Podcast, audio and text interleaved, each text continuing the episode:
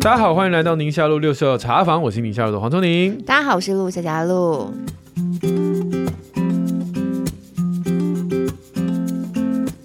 想要买印表机又犹豫不决，烦恼这印量不多会很浪费，或者是用完的墨水夹该要怎么回收呢？一想了就觉得好麻烦哦。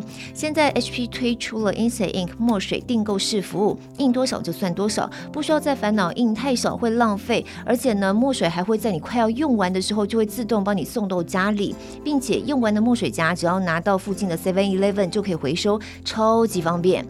现在订购立即享受两个月的免费试用，每个月最低订购费用只要三十九块钱，让我们就可以带着孩子一起体验从列印到墨水夹回收的整个过程，学习从生活小事就能够举手之劳做环保。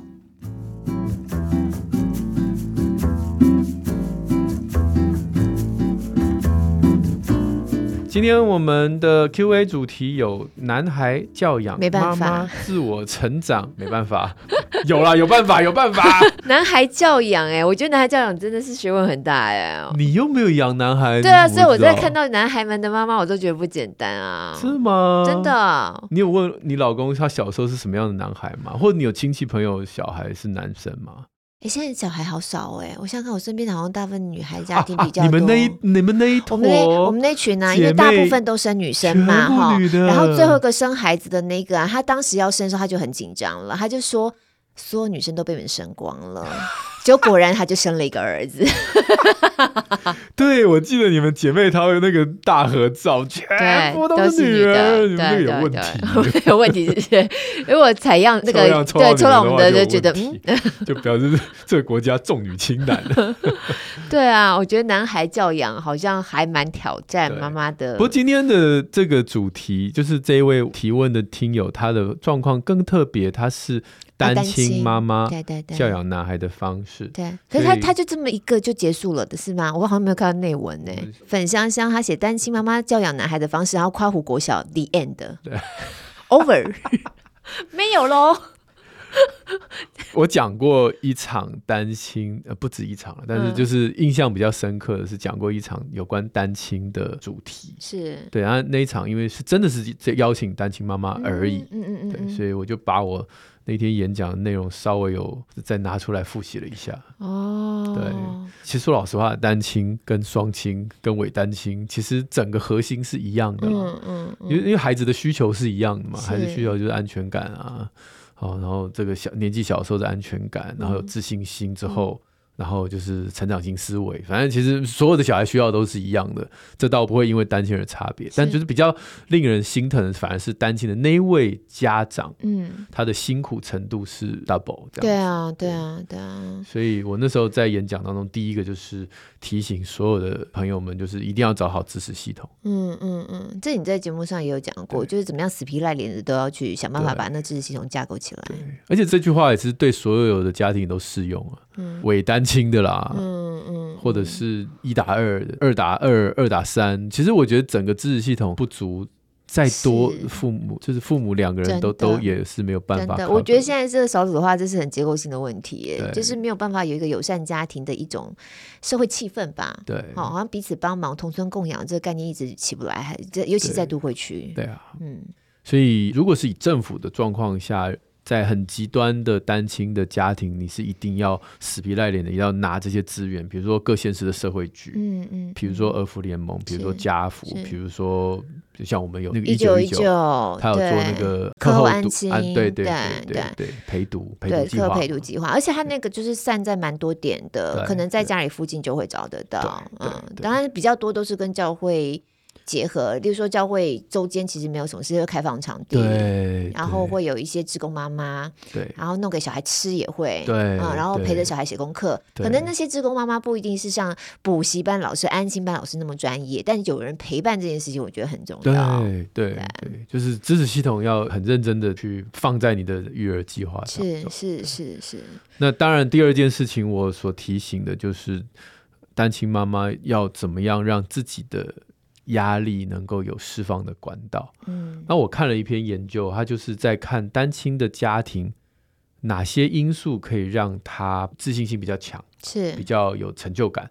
答案是一个是支持的力量，就我们刚才讲到，嗯，第二个是内在的力量，嗯、就是 internal strength。是，想起来很抽象，这个也不容易。可是那个内在力量的来源是什么？我觉得每一个人可以思考一下。嗯，比如说你对孩子的期望是什么？那这个期望背后的根源是什么？嗯嗯，那你努力的方向是什么？嗯，或是你生命的意义是什么？嗯，你自己对你的自我形象是什么？嗯，很多内在力量最后的根源都是在探讨到底生命的意义、生命延续的意义、生命本身的意义，甚至回过头探索到你自己怎么看你自己。嗯，我觉得这个可能他在研究当中比较像是用问卷的方式，那你有答案的。他就算是内在力量比较强的，那你没有答案的内在力量就会比较弱一点。这好像也不是只单亲妈妈吧，就是所有的是啊，是其实所有的人其实对啊，其实是都需要这个对，嗯，所以信仰很为什么我们在育儿当中信仰变得很重要？是因为信仰可以让你在生命的答案当中有一个至少有一个方向。对，好像路上有很黑的路，然后有一盏灯，就是哎，指引你说往那。啊，你说那个尽头在哪？其实你也看不到。嗯，但是就是有一盏灯，你知道有个力量陪着你走，不是自己一个人这样走。我觉得那个安全感不一样。对，嗯，对对。但是只能是信心，就是凭着信心一步一步走。对，未见之事的，你看你看不到，对你看不到结果。对。那我在演讲当中，我也带出内在力量，可以借由一些行为，让你至少有。自我的 fulfillment，嗯，比如说呃做好事，嗯、除了顾小孩之外，再做做一件简单的事情。有这个你讲，你说扶老太过马路都可以。对对对对，嗯、像妈妈有时候这个单亲妈妈爱做点心，哎替其他的小朋友也做一些点心，是那那种感觉，让其他小朋友的那脸上的笑容，让你觉得说我其实是很有能力的妈妈，嗯，是不只是顾及我自己，我还可以。让带来别人的快乐，是是、做善事的感觉，是。还有记得一定要数算恩典，恩典。再怎么忙，你一定要一个礼拜空出一个时间，想想我这礼拜有哪些可以感谢的事情，可以感谢的事情，对对。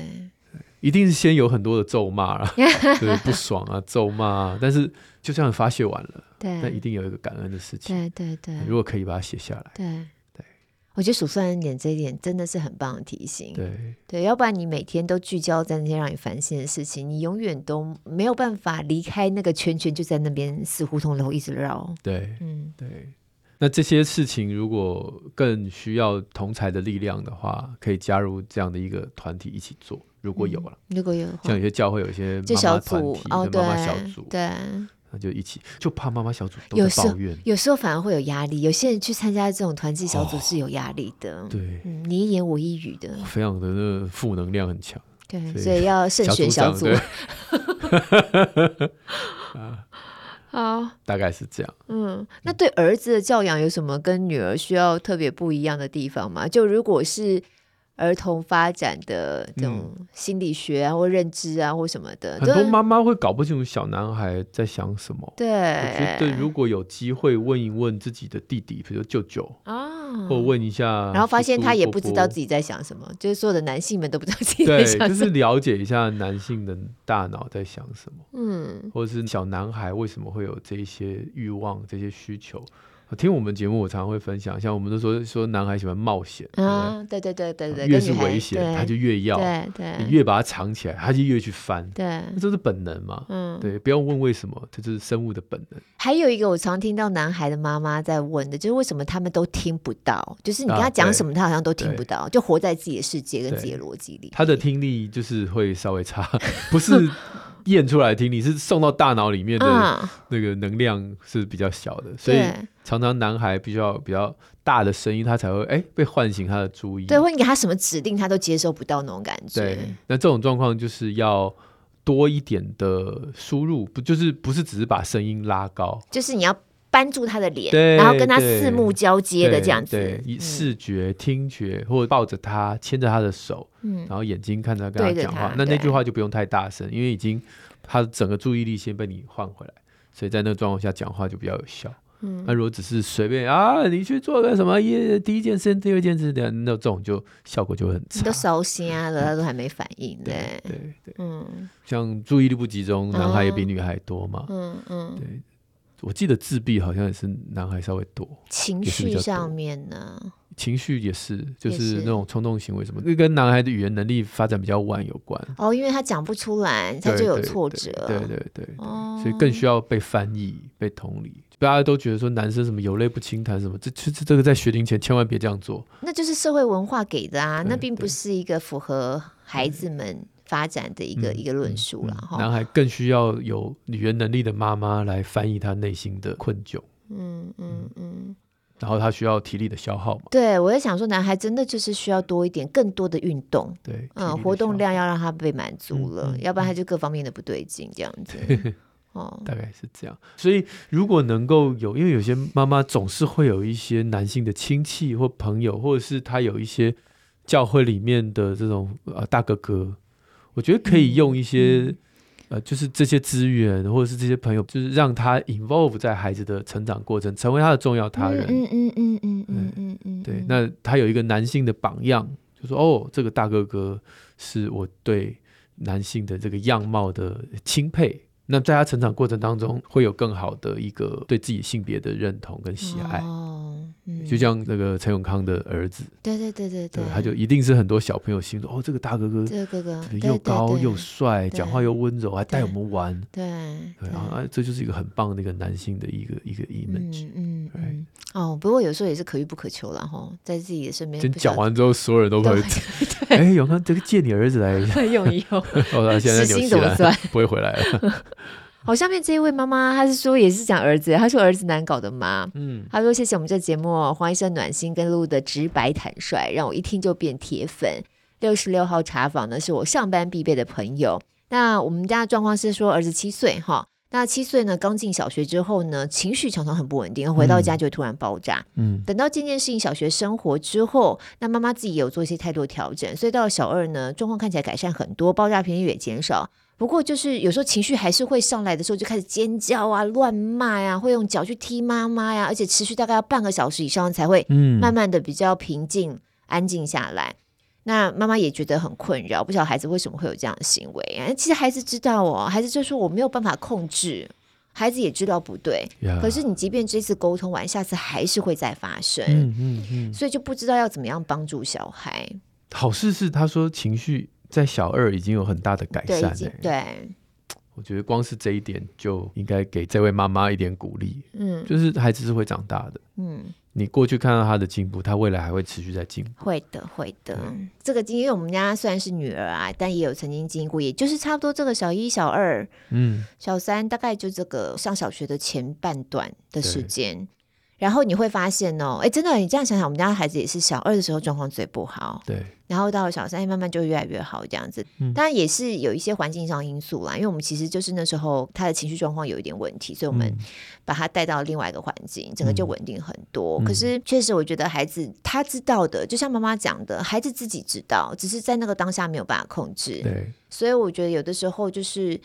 要多练习，就给自己跟孩子多一点机会，多一点练习。然后就像妈妈讲的，啊，嗯、我们也都碰过同样状况，每次沟通完，下次都还是会发生，那一定会再发生的。嗯、可是你把时间拉长看，嗯、你会真的发现频率越来越少。妈妈自己也写了嘛，频率越来越少，或每次发作时间越来越短。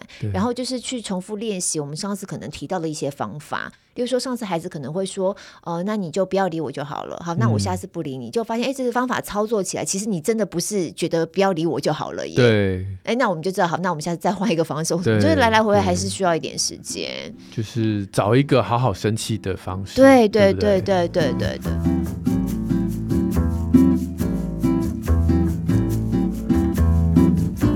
不是分享过吗？有一个小孩，他就是后来摸索出，他一生气，他就跑操场。哦。那前一位老师就发现很棒，因为这个孩子他不会闯祸。嗯，他就去跑操场。他就跑操场，然后回来就满身大汗，他就坐下来。嗯。所以在那老师那两年完全都没事儿，而且人际关系也很好。嗯。后来换了老师，就不让他去跑操场。对，他说你怎么跑去跑操场？那他可能也讲不太出来。他说上一个老师说我生气，我给他说怎么可以这样随便跑出去？然后他就在教室里面发脾气啊，哦、就就一直忍耐，一直忍耐。然后可是因为他就是那个时候已经张力很大，嗯、所以旁边人只要一怎样，他就你干什么、啊？嗯、就就会就炸了，对，就炸，然后反而伤害身边的人，然后人际关系也变不好。所以我觉得每一个人可能生气的方法都有一个方式可以不伤害别人。我们找到。那是 Debbie 姐，对对对，就是在讲好好生气嘛，撕报纸啊，对对对对，打绒毛玩具，对对对 对，这些都是一些不伤害人的方法。嗯，那他也许你的孩子觉得撕报纸没有用，嗯，哦，那可是把绒毛玩具在床上捶一捶有用，嗯嗯嗯，或者是有些人用生气瓶，嗯，小女生有时候比较喜欢生气，你知道生气瓶吗？以前很很很红啊，嗯。就是你用保特瓶里面装水跟胶水一个比例，嗯，然后就放那个亮粉，嗯，放进去，然后就把它整整个缠起来，对，然后它就在里面就是有点凝胶状，对对对，然后又有凉凉的，对，然后就是每次生气的时候用力咬，嗯，然后里面那些亮片就会全部散开嘛，对对对对，然后就看它慢慢沉淀，然后这样子，对，有的时候是旋转沉淀，有时候是这样沉淀，哦，对对，而且你一开始摇的时候可以非常用力的敲啊打啊，就是因为是生气嘛，然后就看它慢慢沉淀。有的时候，你的心也会跟着沉淀。哦，小女生，我觉得这一招蛮有效的。有哦，有哦。但对不起，我们今天讲男生，男生可能要更暴力一点。嗯嗯嗯，男生对就撕报纸嘛，或者是就我觉得你刚刚讲那个出去跑一跑还不错哎。对，就让自己那个愤怒然后冲很快这样子，然后一场大汗淋漓之后回来。以前我在学校大学的时候，我们有一个教室有钢琴，只有一个教室。嗯。然后我们有一天在那边吃便当，然后就看到一个学长门打开，哇，那种冲进来，嗯，把钢琴盖子刚打开，我想说这发生什么事，然后就好几首都是那种大曲子，梆梆梆梆梆梆梆梆梆，然后那个踏板一直踩，然后最后我们大家就都不敢讲话，都不没人敢讲话。后来学长就弹完，然后就把盖子盖下，说：“我失恋了。”对。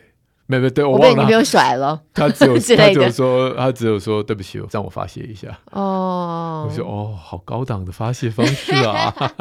我刚刚为什么会说他是弹一个曲子还是乱弹？因为我们家姐姐有一次跟那个妹妹们吵架的时候，就是这样才在吵的，就毛起来乱弹，他就是一个乱弹。那真的有够吵，对，有够吵，所以立刻给我安静。这个伤害到了，伤害到大家耳朵了。我说我受不了啦。嗯。不过最后讲一下，那个夜惊真的不是病啦。哦，他有提到孩子有夜惊的行为，对，但是好可怜哦。我觉得半夜夜惊真的，以前传统上就会说要带他去收惊，被什么拍咪啊给他丢在那。但是真的会被邻居抗议，因为现在隔音比较没有那么好，有时候。嗯，夜惊真的很倒霉，因为他不见得发生不好事哦。白天玩的很开心，晚上也夜惊哦。啊，白天被骂，当然晚上也夜惊，嗯、所以就是好的刺激、坏的刺激都有可能让他大脑半夜要整理这个情绪。嗯嗯嗯，这个就是大一点会比较好嘛，对不对？是不是？对啦，对啦。嗯，我大概夜惊的提醒就是规律生活，嗯，不要太嗨，就是睡觉时间不要太晚。嗯，睡觉时间不要太晚，每天睡觉时间都固定，不要前前后后移动。Okay. 嗯，然后睡眠卫生啊，就是晚上的温度、湿度啊，就是那些让他半夜会会很容易不舒服的减少。嗯、再来就是白天的生活不要太多不可预期的事哦，太多刺激。对，嗯、就是每天都不一样啊，就是压力很大。哦、OK，但就是哎，上学，然后每天有什么下课的活动都固定，嗯、陪伴者大家都情绪都很稳定的话，嗯嗯嗯，嗯嗯不是说这些孩子不能开心、不能生气，倒也不是，嗯，只是至少你的 schedule 稳定。他比较不会有多余的这种大脑需要处理的可能。OK，了解。啊、好，下面这位朵丽丝哦，她说自己是一个二宝妈，大宝今年七月满三岁，哎，所以在我们现在 播出已经三岁很久，三岁半了，我还。然后二宝现在是刚满四个月，然后两个都是男生。那他是观察到他们家大宝人三岁的哦，三岁多，那挫折耐受力变得很差，只要不合意呢，就会大哭，或者是。大家在玩，没有按照他的方法来玩的话，哦，积木叠不起来啊，玩了玩输了就都大哭，就变成什么都要赢，嗯、或者做不到不想做的事情，就会说我不会，我不想，我放弃，然后就不想做了。嗯、那甚至去玩那个电动车，有一个亲子饭店，我记得在宜兰，我不晓得他讲的是哪一家电动车，玩一玩啊，原来去说哦，有车车就很兴奋，小男生嘛，后来坐上去发现，哎，这还不大会控制，然后有一点暴冲，就开始大哭，嗯、然后再也不敢尝试了，就不愿意了。那就不晓得面对这么容易感到挫折或者放弃的小孩，应该要怎么样来引导比较好呢？或者是可以多做什么样的活动，培养他愿意尝试的习惯呢？啊，真的过渡期了。真的，尤其这个年纪，因为他就是三岁四岁这种年纪啊，他会兴趣越来越多，或看到什么事情也很新鲜，想要尝试，然后可是能力可能还不到，对，就会发现我没有办法做到这件事情，很挫折。对，但相对等他能力慢慢建立起来的时候，他能够做的事情越来越多，他可以尝鲜的事情，他能够做得到。我觉得这个就会就是你就会过渡期。我有一个很有趣的经验，因为我前几天。我的那个脸书吧，嗯，就是跳出十年前的影片，嗯、就是我儿子十年前的今天，对，十年前今天是我儿子第一次学会骑脚踏车，嗯，然后就录了一段，嗯、哇，他今天第一次骑这样，嗯，但是我没有告诉大家的是那天之后他就再也不骑了，啊，真的啊，对，整整如果是十年前的话，就是他三岁多就会骑脚踏车了，对对，他三岁多就会骑，然后就再也没骑了，然后接下来整整大概大概两年吧，我说，哎、欸，你已经会啊，能不能再试看看？不要，嗯。嗯对，然后我我也是挫折，也是生气，嗯、也是沮丧，然后我就很不能理解，就是你明明成功过，而且你看影片在这，你就是会啊，对，他就不要，嗯，然后有一天，他们那个时候的幼儿园有一些幼儿园本身的脚踏车，就放在那大家可以骑的。有一天我去这个幼儿园，就发现他骑着幼儿园脚踏车在追前面的小孩，嗯，然后我就看你会啊，对啊。那你为什么自己家里的不肯骑呢？对，他讲不出来。我觉得小男生真的，请各位，他就是讲不出来。他捂着，他就说：“我觉得那台很可怕。”那很可怕。那如果把那台放到幼儿园里头呢？我大概可以理解他。嗯，猜猜看，有几个原因是因为那一台比较高一点点，嗯、所以他要踩到地上的时候，要像我们现在这样踮着脚。然后再加上那台的龙头比较稍微长一点，所以它的操控性没有那么的好。嗯嗯，也有可能是因为我在旁边给他压力太大，哦、他不要在我面前骑车，有各种我到现在还是不知道原因。但至少在我不知道的状况下，他骑着那个很小台的脚踏车，他是可以的，而且他不知道我在的时候，他是可以骑的。嗯嗯，嗯所以这种事情真的讲起来很。很难说，对对对，到底那个点他不要不想或放弃的原因背后是什么，猜不透。对，可是我觉得不能够就等于说这个孩子就是耐挫力低，或他就是一个什么都不愿意尝试的个性，他以后长大就会怎么怎么怎么的，对，对，我觉得那个不是不能画上等号的。这也是我们小孩长大我们才对，真的真的真的。哦，倒是提供大家一个研究了，就是说我有分享过吗？怎么跟孩子玩，嗯、他的注意力会比较长。你有听过这件事吗？你再讲讲。一个孩子手上一个玩具，爸爸妈妈陪着他，有三种状况。第一个就是爸爸妈妈滑手机，嗯，好，那就孩子玩那个玩具。第二个状况是妈妈跟他一起玩，但是教他怎么玩。我告诉你，这个东西就是这样哦，你先放上去，它就会亮，怎么样？第三种状况就是妈妈说，哎，这个蛮好玩的，然后小朋友去尝试，嗯，尝试尝试，遇到困难，盖子打不开，妈妈说啊，我帮你。嗯，no no，哎，这个东西放不进去，哎，我帮你。嗯，这三种状况，哪一种小孩玩那个玩具时间最久？大家应该猜得出来了吧？对对。所以简单来讲，就是玩具这件事情，就是一定你陪着孩子玩，他才会发挥他最大的效能。你如果让他自己玩，他两三下就不玩了。嗯。那当你陪他玩的时候，你一直主导那个游戏，他也会注意力变短。那由他主导，但是遇到挫折的时候，你帮他帮一下。这样的话，那个时间是最长的哦。所以这边有讲到，比如说，不管是滑板车啊，或者玩积木啊，或什么的，有的时候是因为我们主导了那个游戏的规则。对。哦，我们来玩这个 Uno 啊，Uno 就是这样，这样，这样，这样。哎，不行啊，你犯规。呃，不是，就是这样，对不起。当然我知道了，很多游戏当你没有规矩之后，就不知道该怎么玩了。是是。可是这个年纪的小孩，你主导了 everything，那他挫折的时候，他就不跟你玩了。啊，哎、嗯，有点意思因为他在写到里头，其实有个例子是骑滑板车嘛，尝试一两次没有上手就不想再骑了。对，我就突然想到，你就这样讲，就是你给他一个尝试的机会。我记得我们家小的，他大概三四岁左右骑滑板车，嗯，嗯然后那时候是骑别人的滑板车，那那还是一个哥哥，所以那个滑板车对他来说比较大台的。嗯、对。我记得我们是小组的一个活动，大家野餐，然后我们就铺在旁边，然后我们就聊我们自己的分享，这样就莫名他就牵了别人的滑板车，然后开始在那个平地开始绕。嗯，后来发现之后就看到他，我就默默看着他，其实一直摔耶，他就好几次摔，然后起来又是骑，又绕绕一点点，一点点，一点点，发现他就骑起来了。哦哦，就在整个过程其实都没有介入，没有任何大人在旁边看着，对，因为他就默默就牵起来，默默就开始骑了，对，然后他好像就。就是那，所以你刚刚讲，我有点那个感觉，就是你给他一点点空间，他自己去 try。对，有的时候大人好像在旁边太多也是个压力。对，你要不然你就是真的好好陪着了，看还是要看他玩的那个性质是什么东西。对，你要不然你这样子一边滑手机在旁边，我觉得那个其实也不好。对，要不然你就是给他一个空间让他尝试，没错，就算摔了他也不会觉得不好意思。对，因为没有人在旁边看着。没错。对，好，下一位。是肚子里有无名火的妈妈，很多妈妈都是这样子的。两位主持人好，那应该是要跑厕所。好，两位主持人好，孩子们去上学呢，他最期待的天母宁夏路了。那是有一对这个刚满三岁的龙凤胎，嗯、最近因为一些考量，是从托婴呢就要转到幼儿园的一个空窗期，所以妈妈自己在家里头带。嗯、原来夏天就开始要准备借尿布了，到现在几个月的时间。先前托婴老师是说孩子们自己可以去尿尿了，嗯、可是，一回到家之后呢，两个嘛，一个不愿意脱下尿布，另外一个呢脱了之后就开始尿裤子。嗯，妈想说，好吧，那我先观察好了，观察两个礼拜。还是一样的状况，然后妈就开始有点觉得 现在是什么情形？是因为在家妈给她压力太大嘛？一直问说要不要去上厕所。嗯，可是呢，问的时候就都说不要，没有多久就原地尿出来。妈就觉得说也是有点阿杂，然后也有点挫折，不知道该怎么办吧？嗯、就搞得妈妈自己现在压力也很大，甚至呢，昨天看到孩子尿出来了，妈妈自己都哭出来了，就不知 道哪里做错了。以至于他们这么久都还不会，嗯、啊，宝宝自己也知道，说我们已经不是小 baby 了，不用穿尿布，应该是托婴老师教的，嗯，但不提醒去厕所就又会玩到忘记，所以真的又也不知道该怎么做，然后搞得妈妈自己情绪也很差，嗯、很想哭，很难过这样子。哎、这个状况跟夜尿不一样嘛？因为你讲那个晚上睡觉不包尿布，表示那个夜尿的情形嘛，哈。可是你看，他有一个关键字。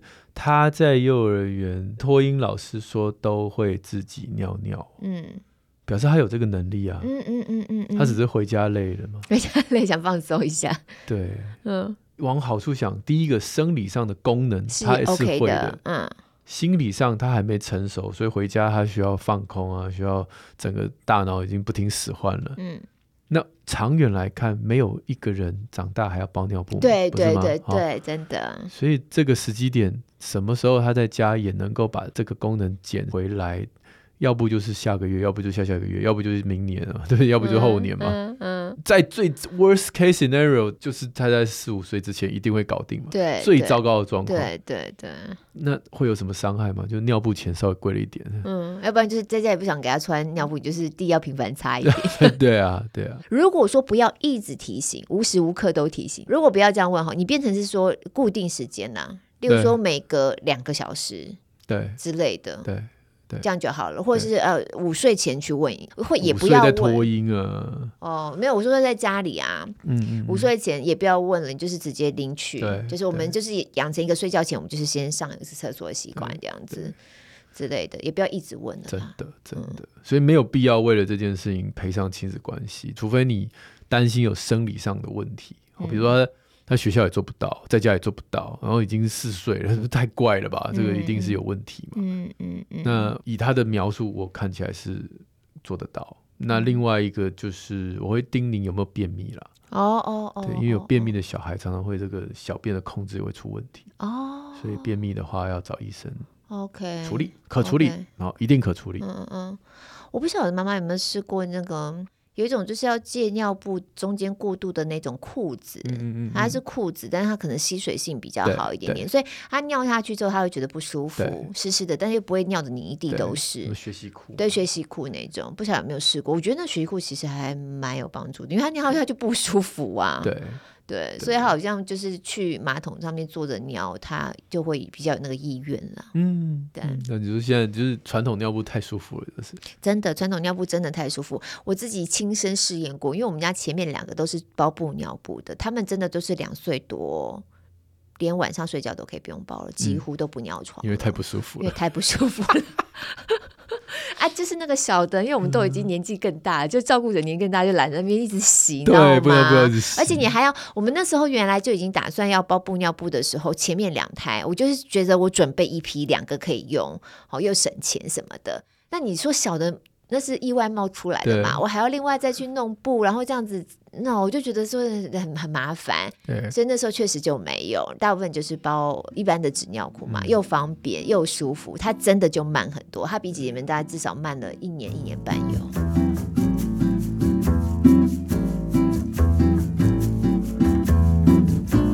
哦，我前几天还碰到一个我的病人，我真的是快笑死了。怎么样？他是就是大小孩嘛，嗯、然后还有夜尿的状况。嗯嗯嗯。我就说你想不想处理？那他说他想。嗯。所以呢，我们就就说好啊，那我们就是像就像阿布小乐那个绘本里面给他吃那个抗利尿激素嘛。然后就吃两颗，嗯，他说还是每天都有漏接，嗯，好，那就吃三颗啊，每次有漏接。那在这个月吃四颗还是漏接，嗯，四颗已经是最高剂量。我说那再吃一个稍微膀胱能够放松的药。那、嗯啊、我确定他没问题，是因为他白天都 OK 嘛？OK，白天没有什么频尿什么，通通都没有，他就是晚上夜尿。是，我那时候就开始觉得怪，怎么四颗，然后再加一个膀胱控制的药，他都还每天有。后来他爸妈竟然也没有跟我陈述这件事情，他就突然之间回答说：“你是不是早上起床的时候才尿在尿布上？晚上因为他不想亲那个床垫，所以给他穿尿布嘛。虽然他年纪已经是小学，可是反正你买大号一点尿布带他 OK。是是，因为这是小孩啊，他早上起床啊，站在厕所那个镜子前面。”然后发呆，然后就把尿尿进去，然后爸妈就会说：“哎呀，你怎么晚上又漏接？”这不是夜里尿的，你根本就是白一大早哦，懒得坐上马桶，就给我就尿在里面，这太方便了。对啊，我就说这样不算吧？你看我那药量已经加到这个程度了，事出必有因，太扯了，就是不要让他们太舒服。对，就你刚刚讲尿布太舒服了，尿进去有一种温暖的感觉，温暖的感觉。好，下面这位是赵子英，他说怎么样来训练先生育儿？他们家是有三岁半跟一岁七个月的两个孩子。嗯，训练先生育儿。嗯，这个我我之前有一个案例，就是他第一胎的时候，先生完全无功能，完全白色先生没办法。嗯、但是不是他先生不肯，而是不敢。哦，他说他有一次去上厕所，嗯，然后他先生只是在外面看着宝宝。然后就尖叫，先生尖叫，先生说：“你赶快出来，就是宝宝吐奶。”哦，然后他老婆就说：“吐奶你就擦擦就好了。”他说：“我不会，就是我不敢，我不敢抱他起来。”然后就是说：“你赶快上完厕所，赶快出来。”他真的气到想说：“我真的是养了一个白色爸爸，这样 就是一点用都没有。”真的。那。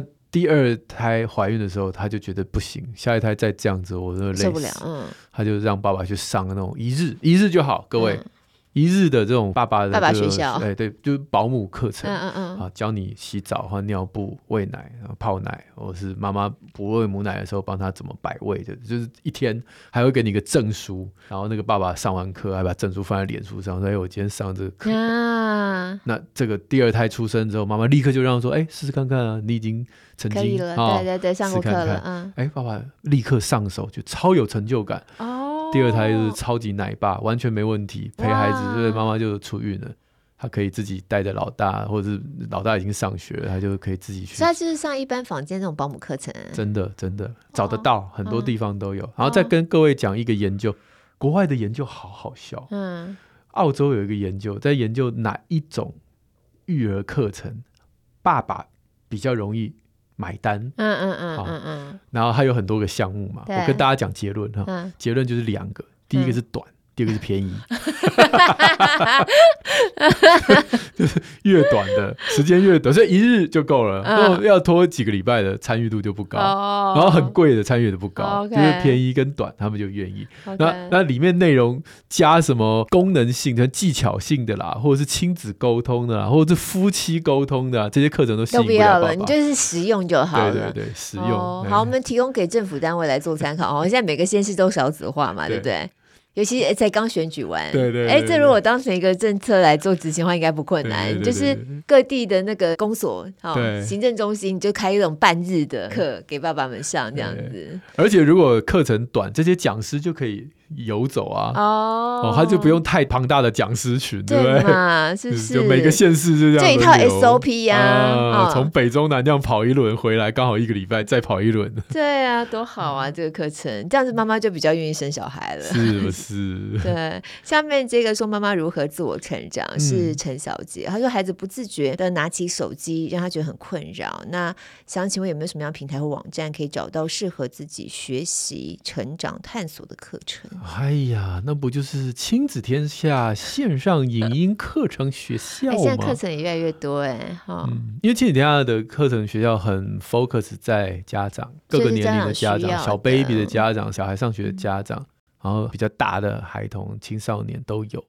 就这个还蛮完整。现在这种好多哟，像比较有名的就是那个好好嘛。嗯、对对，对但他们这个范围就很广，有什么什么简报的啦，有职场的、商业啊，什么各式各样的。国外也有啊，各位，其实不一定要局限在台湾。你上 Coursera 哦哦，Coursera 真的超多的，哦、但就是一边听一边学英文这样子。啊，你不急啊，他又没有逼你，就是放慢速度，然后放个字幕。是啊，我觉得其实现在人真的要学习哦。你就看你要不要，就看你要不要，素材真的太多了，你像这种美国那种常春藤盟校那种大学的那种非常有名的教授开的课程，你在台湾躺在沙发上穿着内裤 就可以看呢，然后学，而且可是还不用钱呢，有很多有些不用钱，有些啦，对，但现在大部分比较厉害的还是会收钱，但总比坐飞机去那边，然后。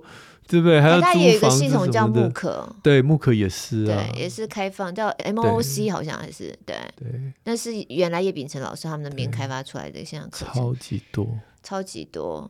你再不济，你听我们宁夏路吗？是不是？是不是？对，有时候我们有一些专家很厉害的啊。好。下面是二恩妈，她说谢谢两位主持人，每次听我们的对话都会有一种魔力，让人心平气和，然后有时候又会笑个不停，觉得很轻松，又可以得到一些讯息。也因为这样开始会买书来看哦，然后就觉得自己越来越好了。所以这个也可以 echo 刚才上一位那个陈小姐有没有？嗯，怎么样可以让自己自我成长这样子？他说听了一些节目之后，他想要多听是关于自我觉察的方法。我们有好多集都在讲孩子育儿的方式，然后都有提到先要安静，然后处理自己的情绪，就会发现说孩子问题可能没有我们想象那么难。跟周围的同事朋友聊天呢，也发觉真的好多焦虑跟状况都是来自家长自己的紧张造成的。嗯，那你真的要做到停看听，要先觉察自己，让自己冷静，其实也蛮难的，因为很难跳脱嘛。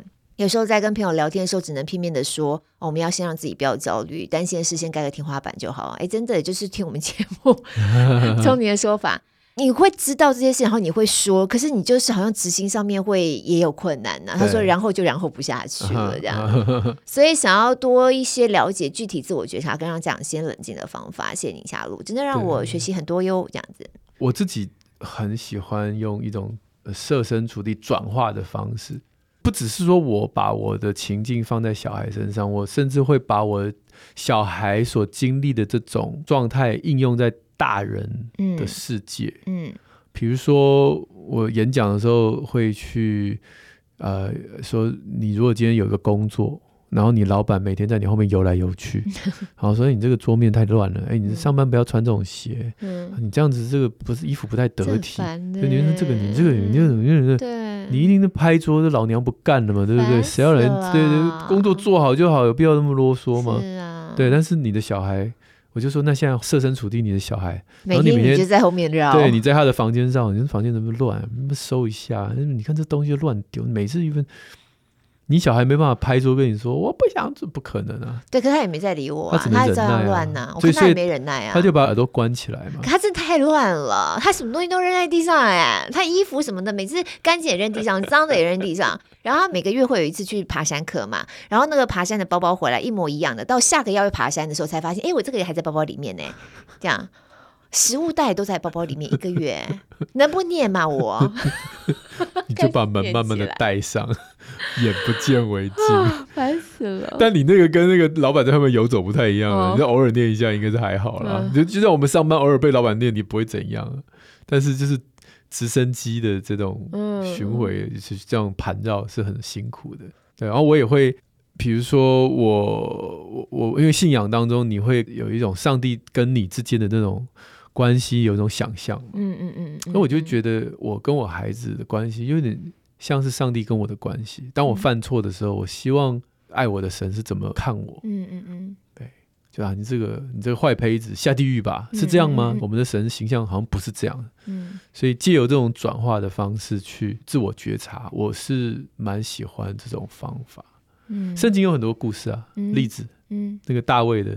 大卫，大卫好多事了。大卫，大卫不是抢人家老婆哦，那是他老婆已经超多了吗？对，然后看到人家漂亮的，对，就抢人家唯一的老婆。对，然后还把人家先生派到前线去，然后人家先生战死了。对对，然后就把他抢过来，然后他还非常得意嘛，嗯，完全无法自我觉察。可恶！所以他的那个先知不是就跟他，他也没有说，哎，大卫王你错了，他不敢嘛。嗯，他也是转化，他说我这边有一个有钱人啊，他羊超多的，就隔壁有个穷人的羊，他给他抢了那一只过来，拿来杀了，然后请客。你觉得这样合理吗？然后大卫王就是，当然不合理啊，过分，这个人该死。对，他说那就是你，德西利。然后大卫就痛哭流涕，哦、所以很需要这样的一个转化的思考，你才会啊看到内心那个本来看不见的盲点，因为你沉浸在里面，你看不到。对对对，我这真的是很好的提醒哎。不过有的时候就是，嗯、我觉得这个层次很高哎，就要到这个程度，然后常常要自我练习很久才有办法到这个程度。对像我们比较粗浅一点的，我觉得呼吸对我来说是有用的。呼吸，嗯，就是，当然你就说这样不是每天都在呼吸，但我意思说就是刻意让自己把注意力放在自己的呼吸上面，然后深呼吸，我觉得那确实是有帮助自己冷静一下，然后好像可以稍微先撇除外在的一些干扰，然后想一想自己现在到底怎么了，嗯的那种感觉。我不是有寄一篇文章给你，嗯，我不是写了一个呼吸的文章给你，好像有哎、欸。我有看吗？过分，我没点开来。你还跟我谢谢，都是要先谢谢。我写了一个啊，我想到了，你那个过度换气的那个呼吸的焦虑呼吸，对对对对，方法很多。对，可是我忘了我是为了交什么稿，我每个月交的稿子太多了。那是因为我给你灵感吗？过度换气，你来写一个夏家路的镜头好了。你现在还有什么病跟我讲一下？对，夏家路镜头很多。好，下面这位何敏轩，他学员想要听的是常常需要一打一的妈妈可以怎么样扩大社交圈，好需要一起可以育儿的朋友。嗯、然后他特别喜欢是宜晨老师的那一集。嗯，好，宜晨老师他上次来讲怎么样使用时间嘛，他说自己也是有写笔记的习惯，可是没有意识到其实自己缺乏一个北极星的指引，所以写的很多，可看起来就好像没有头绪，杂乱无章。然后越写信里头就就越焦虑这样子，所以原来你还是要把自己的北极星先找出来。嗯嗯嗯嗯，对。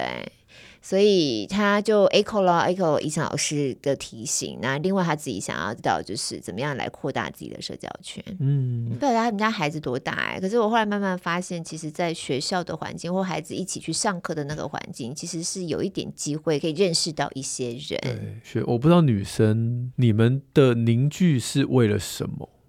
如果凝聚是为了小孩哦，我就觉得那个是非常。不稳定的一个团体，可因为他后面夸我是他需要一起育儿的妈妈朋友，还是要用兴趣来凝聚？我我觉得，嗯、你看你的那些妈妈朋友，其实如果没有共同兴趣的话，想要持续很长友谊有点对啊，对，就是孩子离开了那个班，那个才艺班或那个什么班，啊、然后其实就会没有后续了。但如果是我们大人之间有共同兴趣，像我们一起喜欢骑车啊什么的，对就会延续很久。对，嗯。所以还是要想从兴趣导向来着手，而且是自己的兴趣，自己的兴趣没有错。而且还有就是在一个团体里面，你是什么角色？我们很多人都是希望是被动被邀的角色。嗯，那有没有曾经这个想过，我们可以成为那个邀请人的角色？是是。但是邀请人的有一个特质，就是他那个热情散发的，让你无法拒绝。对，那你有没有那个热情？就是让周边人都感染到，说哇塞，这个人疯了，就是刮风下雨要去骑车啊，那这种人就很容易成为 leader。嗯嗯嗯嗯，刮风下雨其实这人就是一个疯子，对，他真的就是疯了，但就可以。召集到相较没有那么疯的人，真的，他都那么疯了，我们就跟他一下，应该也还好。嗯、我好几次你知道吗？我跟我老公两个人，有的时候就是天气很冷的时候，现在还没有天气那么冷嘛。天气冷的时候，早上骑车上山，我真的是就觉得怎么这么苦啊。然后有时候还被朋友放鸟，就变成只有我跟他两个人。然后又骑骑到上面去，你看在山下的时候觉得还好，只是凉凉的哦。你越上面就越冷，而且有时候开始起雾了，在山上会起雾，然后又斜雨这样子打下来，哦，就冷到骨子里，因为衣服有时候也湿掉了。然后我们两个就窝在山上的一个咖啡厅，还有咖啡厅有开，我印象好深刻，就哦天啊，他有开，这太好了这样子，然后就喝一杯热咖啡，会想说为什么？对，为什么我们今天要来这样？夫妻有难同当，但也不是找难来当啊！哎呦，然后其他人就在家里睡觉，就真的是疯了，才会这种天气上山。没错。好啦，下面这位林玉秀啊，你看他问的问题是：当妈之后，朋友感觉越来越少，也是跟社交有关呢。哈、嗯，除了平常还有联络几位朋友，剩下都是公司的同事，所以想要听看看我们怎么跟以前的朋友维持互动。哎、欸，我在脸书维持还蛮多的友谊哎。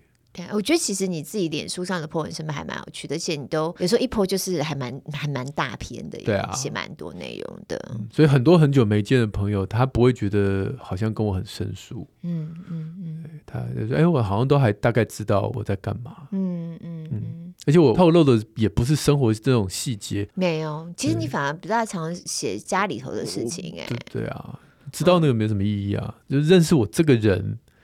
感觉我们好像有聊到天，这样的朋友比较有意义啊。对对对对，确实，我就是有妈妈这个身份之后，可能很多的关注点就是在孩子身上吧。然后晚上也不能太晚回家啦，这种，所以晚上你说下班要去吃点什么东西，跟朋友相约也不大容易。可是。还是会有一些朋友，尤其是老朋友，嗯、然后会留下来的，真的也不多。嗯、然后说真的，我自己啦，平常也不那么常联系。嗯、可是碰到过年过节啊，就是偶尔联系那么一次，那个感觉起来，跟后来认识的朋友就是不一样哎。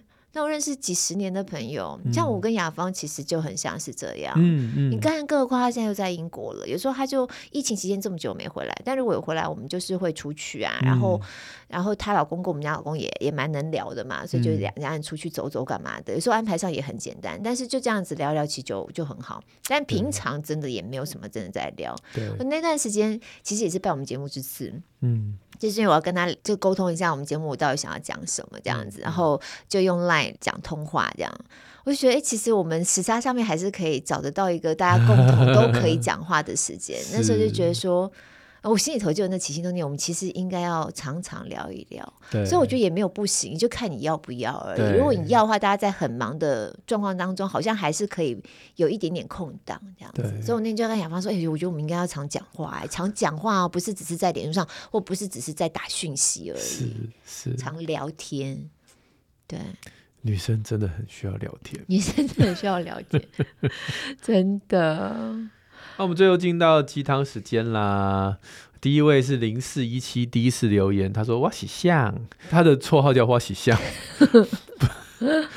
谢谢宁夏璐的存在，我还不是一个妈妈，但将成为男友小孩的妈妈哦，哦非常开心未来能够有他的陪伴。嗯、但是因为自己是完全零经验，所以一听到这个 podcast 啊，好像是救世主啊！谢谢你推出这么优质的节目，每天听宁夏璐变成习惯喽。哦，谢谢哟。对对，他用个女字旁，嗯、所以应该是女儿。嗯嗯啊，你知不晓得多大年纪了？对对对，对好，祝福你加油啊！下一位是 Lu Uni，嗯。他说：“哎，对下主播智商最高敬意，因为他一开始听到那集就是听友回馈是要听生日祝贺，他就觉得很好笑，不能自己，必须留言五星赞，必须五星赞，因为他喜欢这种的啊。啊那以后多一点是吧？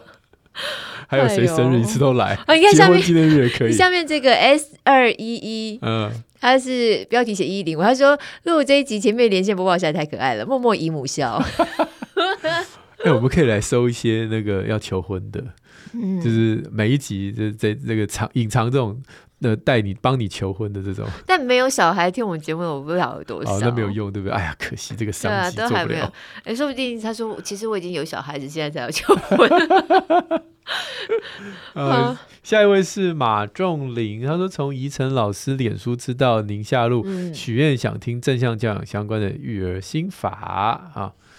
还有点名李依婷老师，是是是，我们有访过他的哥哥嘛？哈，小编说会有的。下一位是九安内八六哈，他说扎心，蛮多时候边听边哭，但是喜乐的心乃是良药。对着自己说，谢谢你们分享。哦，我有比较多的时候应该是边听边笑吧，还笑笑就哭了，笑笑到哭，笑到哭，笑到哭，笑着流泪。好，另外就是最近我们在不公开社团有办活动嘛，一个有奖征答是要抽礼肤保水新品，大家有没有觉得，哎耶，终于不用再抽书了，可以抽点别的吗？对，有有这个，什么时候有面膜是吧？还有茶。哦，其实我们都有在想，哎，只是好像就是要研究一下这样子。那这次抽这个礼肤保水的新品是礼肤保水的 B 五哦，这个超好用，好用，嗯。嗯加这个全面修复霜，括号升级版一百 ml，总共是有十名，恭喜以下听友：Vicky Liu、Chen Xi Yun、林小雪、Yi Yun、朱一窗、Summer Lin，这个好念了。有耐力，这个我来念。Uh, Sky 派 Skype 泰、Serena 陈、幽兰图，嗯啊。好，商品已经寄出喽，请大家留意收件。对，然后再次邀请大家，如果还没有加我们不公开社团的话，赶快来加入。对，刚才得奖的朋友们都有在我们的宁夏路社团里面留下祝福跟期许，我们都收到了，谢谢大家，谢谢你们，看得很开心。嗯嗯嗯，那还是持续欢迎大家加入我们不公开社团哦，在脸书或 Google 搜寻宁夏路不公开社团就可以找到了，或者也可以参考我们放在节目简介里的连结。啊，使用 Apple Podcast 或 Spotify 听的朋友们，记得帮我们五星赞一下，许愿池持续开放当中，我们下礼拜三空中再会，拜拜。我要去上厕所。